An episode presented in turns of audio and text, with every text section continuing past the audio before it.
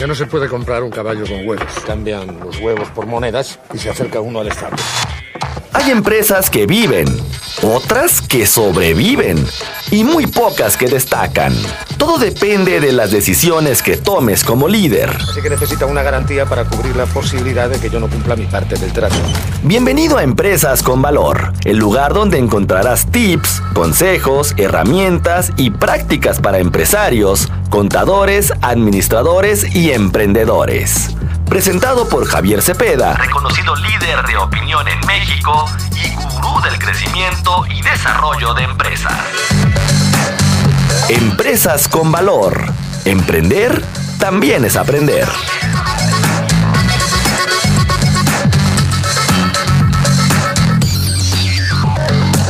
Hay problema. No hay problema. ¿Cuál es el problema? Continuamos en Zona 3, 91.5. Cara a cara. La entrevista.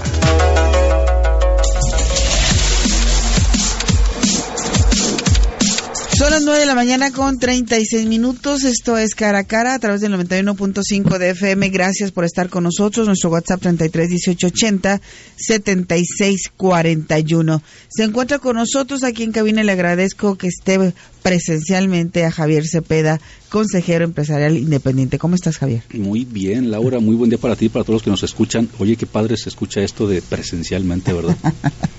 Oye, pues es que con la pandemia todo nos cambió y normalmente nosotros pues siempre teníamos a, a, a nuestros colaboradores invitados aquí en cabina.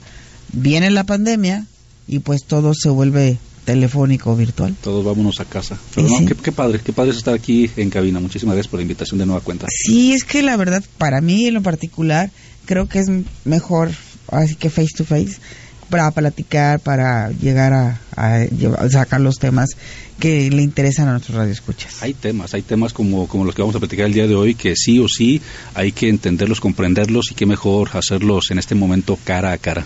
Y bueno, cosas que de repente quisiéramos que no, pero te existen y, y más vale estar informados para que no nos vayan a provocar algún susto después, como es el sistema de facturación electrónica. Primero platícanos qué es esto, por favor. Bueno, la facturación electrónica, si, si nos vamos un poquito al contexto y a las bases, recordemos que hace ya varios años el SAT buscó y encontró, y debo decirlo, de una manera casual, después podremos platicar de historia, pero de una manera casual, el SAT encuentra la forma en cómo controlar que los contribuyentes cumplieran con sus obligaciones y en este caso a través de la emisión de lo que se conoce como la facturación electrónica. Y eh, a partir del 2014 ya se vuelve obligatorio el uso y el timbrado, como así lo conocemos, del famoso CFDI, comprobante fiscal digital por Internet.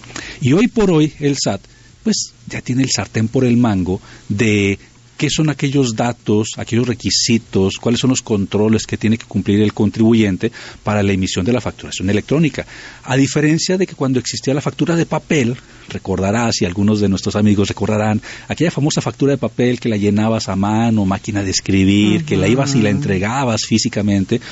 En aquel tiempo el contribuyente tenía la sartén por el mango de decir, estos son mis obligaciones, estos son mis impuestos con los que tengo que aportar y el SAT se quedaba así como que pues muchas gracias por cooperar. Pero hoy por hoy el CFDI, que es un comprobante fiscal digital, le permite al SAT de manera inmediata en el momento en que se emita la factura, tener el registro de cuál es ese comprobante, saber a quién le facturaste, qué le facturaste, cuánto le facturaste. Y hoy por hoy el SAT dice, ¿sabes qué? Vamos haciendo algunos ajustes a la facturación electrónica. Necesito todavía tener un mayor control y está dentro de sus facultades. Recordemos que, como lo decimos en el mundo de los negocios, ¿cuál es el objeto social del SAT? Recaudar. Y, lo tiene que hacer ba- bajo diferentes mecanismos y uno de ellos es a través de buscar el control con los contribuyentes. Y entonces, hoy por hoy, se ha venido presentando una serie de modificaciones en el contexto de la facturación electrónica y que para 2022 pudieran parecer, incluso lo he mencionado eh, a través de diferentes redes y medios en los últimos días, podrían parecer insignificantes. Probablemente hoy que estamos en mayo y que estamos terminando eh, prácticamente los primeros cinco meses de 2022 y decimos, ¿sabes qué? Todavía no me, no me, no, me suena la urgencia de aplicar los cambios al CFDI. Luego aparte, como que mi contador me ha dicho que son demasiado sencillos, que no van a implicar grandes cosas. Entonces, mejor ahorita los dejamos de lado. Nos confiamos. Nos confiamos. Entonces, te voy a mencionar nada más a todos nuestros amigos de, del auditorio uno de los cambios que pueden parecer insignificantes. El SAT me dice, a partir de la versión 4.0, que es la que está entrando en vigor y que está en un proceso de transición con la anterior versión 3.3. O sea, ¿esto qué quiere decir? Que actualmente estamos conviviendo versión 3.3 y versión 4.0 del CFDI. Yo puedo emitir una factura con versión 3.3 y tú puedes emitir una factura con versión 4.0 y las dos son totalmente válidas, legales y recibidas por parte de los clientes. Pero debemos entender incluso cuáles son los cambios para la versión 4.0 que está en un proceso de transición. Por ejemplo, si yo te voy a emitir una factura, la razón social de mi cliente tiene que estar exactamente escrita tal cual aparece en los registros o en la alta que tiene ese contribuyente con el SAT. Vamos a poner un contexto. Si la empresa eh, Patito SADCB, tal cual yo la registré en mi sistema administrativo, en mi catálogo de clientes, y esa es la que comúnmente le estoy facturando, tal cual así le escribí Patito SADCB, pero en los registros del SAT, en su constancia de situación fiscal aparece como Patito S.A.D C.V. Esos pequeños puntos, caracteres, comas, toman mucha relevancia. Y de no escribirlo tal cual, porque parece igual pero no es, de no escribirlo tal, tal cual, nuestros amigos cuando manden su factura a timbrar, y recordemos que el, que el contexto o el concepto de timbrar una factura es enviar mi documento vía Internet a un proveedor autorizado de certificación, que tiene los permisos del SAT para recibir ese documento, verificar que cumpla con todos los requisitos fiscales y de ser así, ponértele un sello. Y ese sello se le conoce como timbre o ese sello se le conoce como el folio fiscal. Ahora sí, ese documento se convierte en una factura electrónica. Y si en la razón social de tu cliente no está escrito tal cual, como aparece en su constancia de situación fiscal, entonces el PAC no te va a timbrar esa factura y te va a mandar un error. Y ese error probablemente diga se encontraron errores, el contribuyente receptor tiene que estar registrado en la lista de contribuyentes con obligación del SAT. Y entonces, nosotros como, como usuarios, como contribuyentes, administradores, contadores, empresarios comunes, que no entendemos mucho las partes contables y fiscales, probablemente digamos, híjole, probablemente mi sistema está fallando. Háblale al técnico. ¿Sabes que A lo mejor el portal del SAT está fallando. Y, y no saber que probablemente el error es mío, de corrección, de corregir la razón social de mi cliente. Y, esto pudiera parecer insignificante porque dices, no pasa nada, corrijo los datos de mi cliente y le puedo emitir su factura. Pero yo les preguntaría, ¿cuántos clientes tiene cada uno de nuestros amigos en el auditorio? ¿Cuántos clientes tienen en su catálogo de clientes? ¿100? ¿1000? ¿Cinco mil? No lo sé.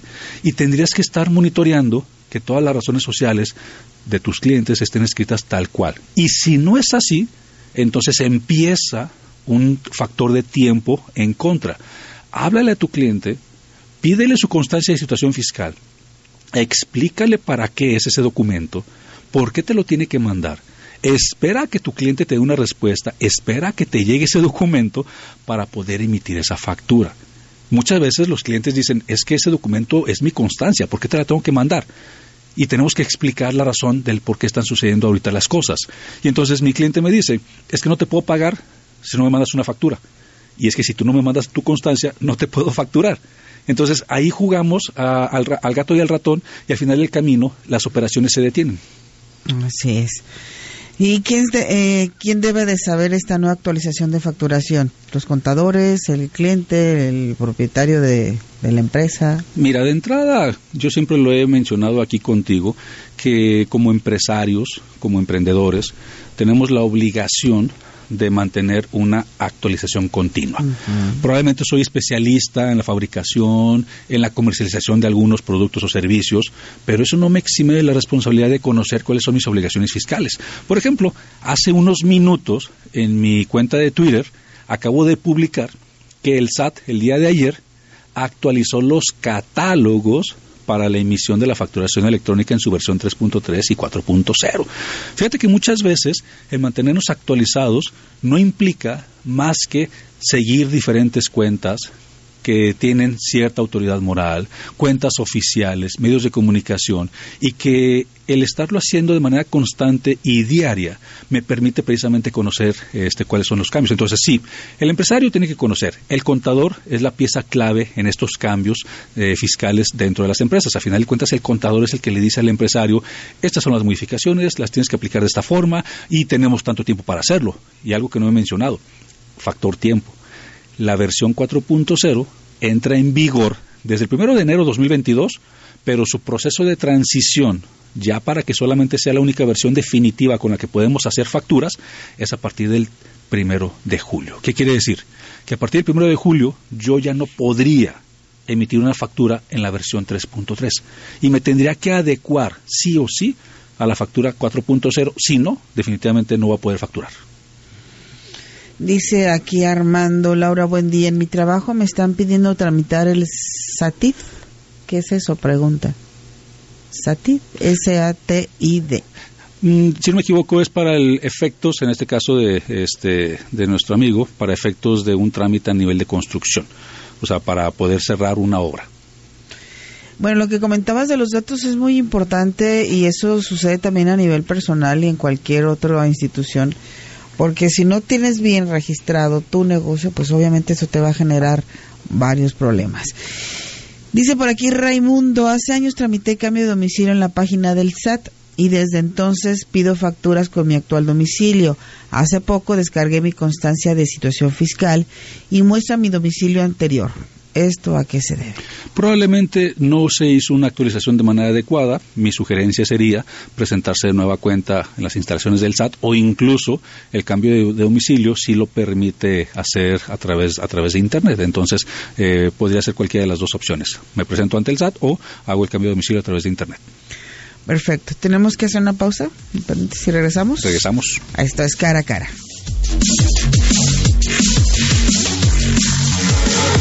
Escucha, siente, disfruta. Zona 3, información y música en equilibrio. 91.5 de FM. Ven a Liverpool y renueva tu look. Aprovecha hasta 15% de descuento o hasta 9 meses sin intereses en ropa y accesorios para toda la familia. Estrena el outfit que quieres y luce increíble. Del 11 de mayo al 5 de junio, consulta restricciones, CAT 0% informativo. En todo lugar y en todo momento, Liverpool es parte de mi vida. El Banco Nacional de México te bonifica la primera anualidad de tu primera tarjeta de crédito Citibanamex. Cámbiate y disfruta preventas exclusivas, meses sin intereses y promociones todo el año.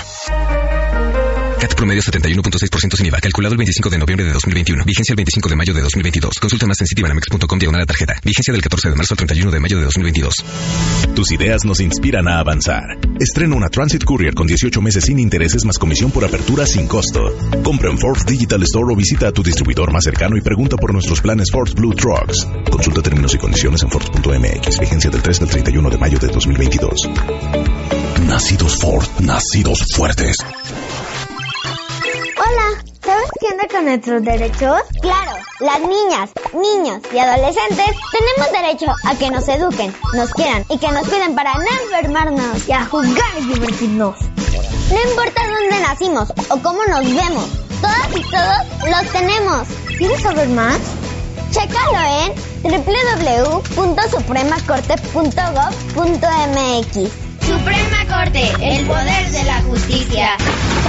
¿Preparado para la lluvia? Los impermeabilizantes Impact sí duran, sellan completamente para evitar el paso del agua y aíslan el calor. Pide Impact con tu distribuidor o en tu ferretería más cercana y aprovecha las promociones por temporada. Confía en el experto ¿Pensando en desayunar? Consiente a tu hambre en Oxo con algo rico y diferente. Lunes, miércoles y viernes lleva tu refil andate americano o capuchino de hasta 600 mililitros por tan solo 14 pesos. Además, compra andate americano o capuchino de 360 mililitros más 5 pesos. Llévate galletas Oreo variedades sabores o galleta Chips Ahoy. Oxo, a la vuelta de tu vida. Válido el 15 de junio. Consulta productos participantes en tienda. Lo más hot está en el palacio de hierro.com. Disfruta hasta 50% de descuento y hasta 18 mensualidades sin intereses con tu tarjeta Palacio. Mayo 20 al 23 de 2022. Soy totalmente Palacio. Consulta términos y condiciones en el palacio de hierro.com. La noticia está cara a cara con sus protagonistas. Continuamos en el 91.5. Zona 3.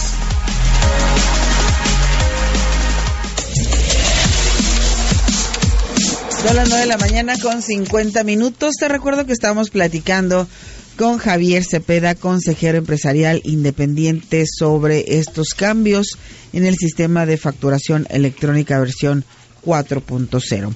Nos escribió, nos escribió, nos llamó, fíjate, todavía funcionan los teléfonos. ¡Qué padre! Toda la gente llama vía telefónica. Uy, me acuerdo, antes eran los teléfonos, estaba ahí recibiendo mensajes, como en este caso Laura que no tomó. Pues yo como cuando era, este, cuando estaba empezando mi carrera profesional, literal, todo el día era asesoría telefónica. Ajá.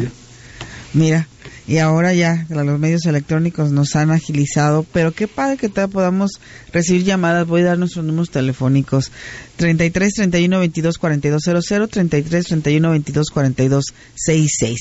Y bueno, nos, nos llamó Margarita y dice, me llegó un aviso de, eh, de que el código postal no, de, no coincide con el registrado en el SAT y que hay que actualizarlo. En mi trabajo deben de actualizarlo, soy asalariado. Hola, ¿qué tal? Muy buen día. ¿Cómo se llama? Margarita. Margarita, muy buen día, Margarita, y gracias por tu pregunta. Hay que acudir a las oficinas del SAT, a la oficina más cercana de tu domicilio. Tú tienes que acudir. Lamento decirte que en estos momentos hay mucha demanda de trámites de constancia de situación fiscal, llévate mucha paciencia, las filas son larguísimas, vete temprano, pero es una responsabilidad que tiene que ser ya el propio contribuyente hacer ese cambio. Bueno, pues ahí está. Nos pregunta Felipe Laura, el trabajador preguntó por el SAT-ID, herramienta para generar la contraseña o generar la constancia. Ok, esa es otra cosa, exactamente. El SAT ID es la, es la plataforma tecnológica del SAT precisamente para generar contraseñas o constancias de situación fiscal, entonces ahí también lo pueden utilizar. A ver, muchas gracias Felipe por la aclaración. Dice por acá 5669, buen día, ¿por qué no puedo sacar mis sellos digitales para facturar? ¿Qué puedo hacer?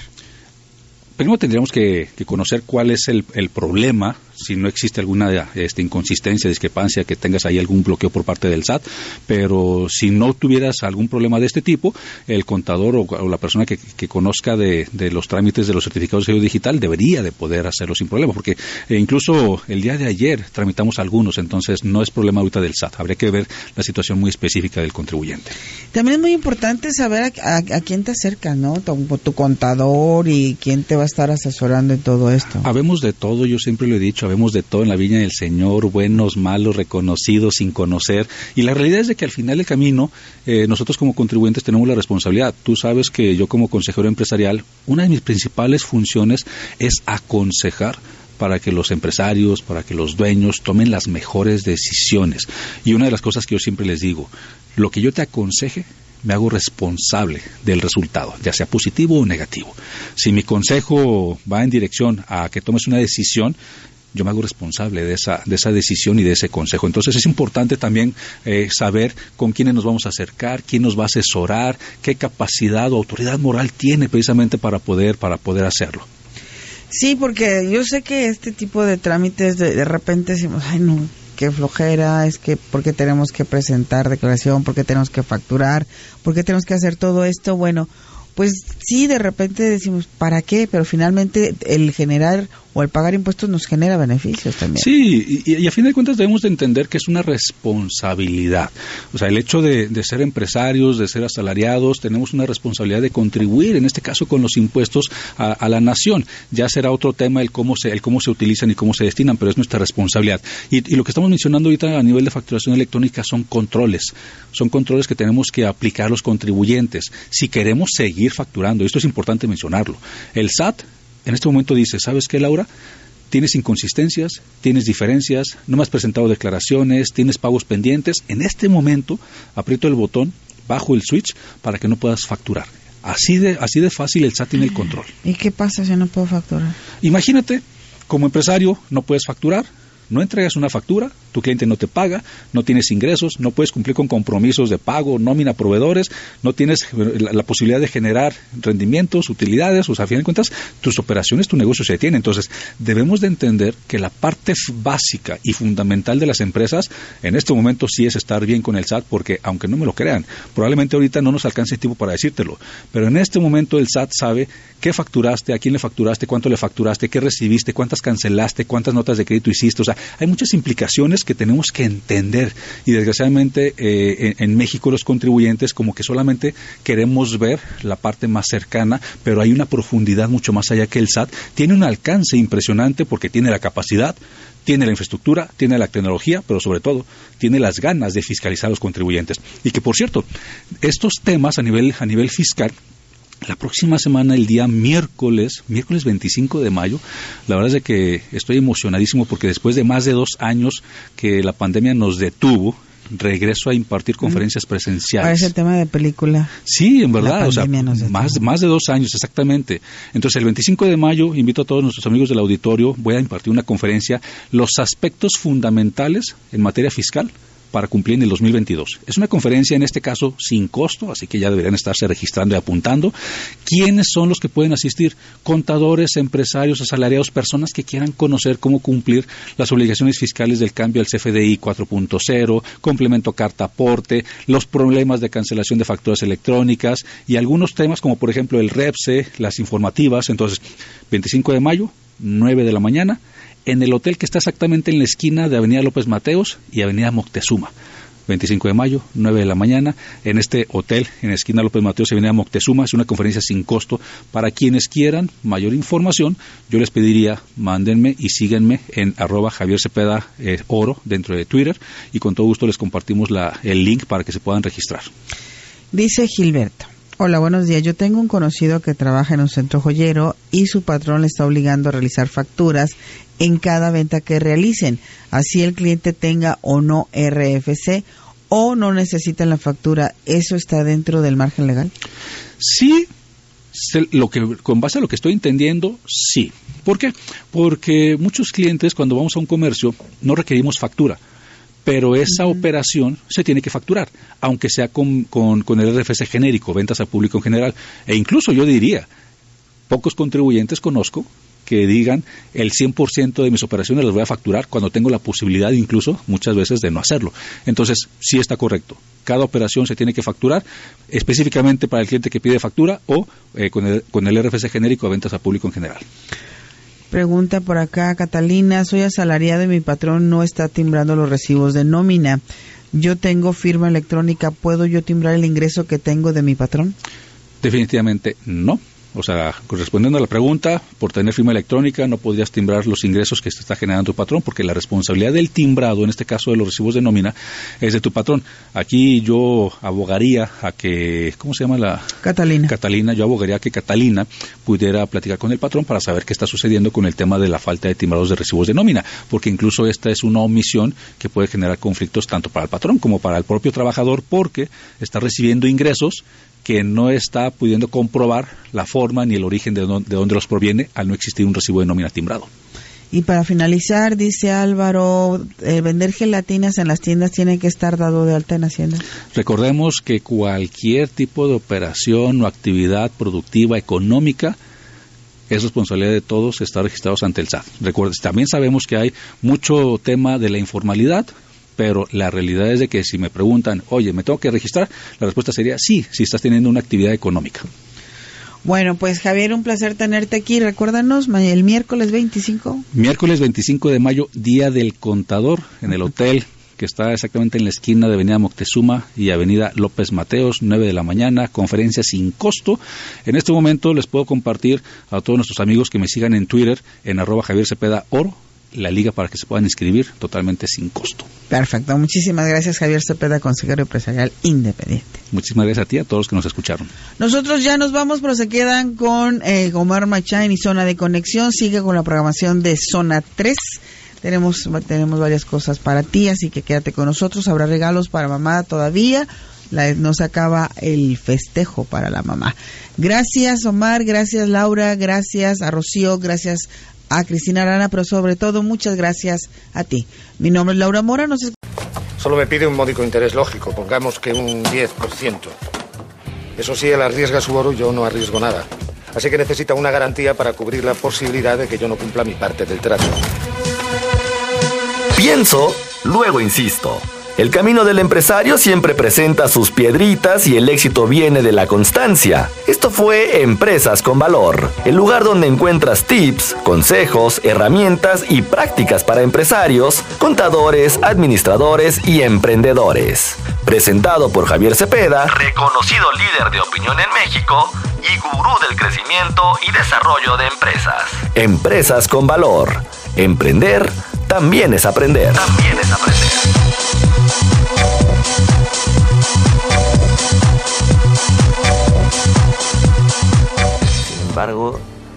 Sin embargo, si devolvemos una moneda, nos quedarán nueve. Nueve a cada uno. Así que si aún debemos diez monedas, al cabo de un año seguiremos con el mismo problema y además tendremos menos dinero.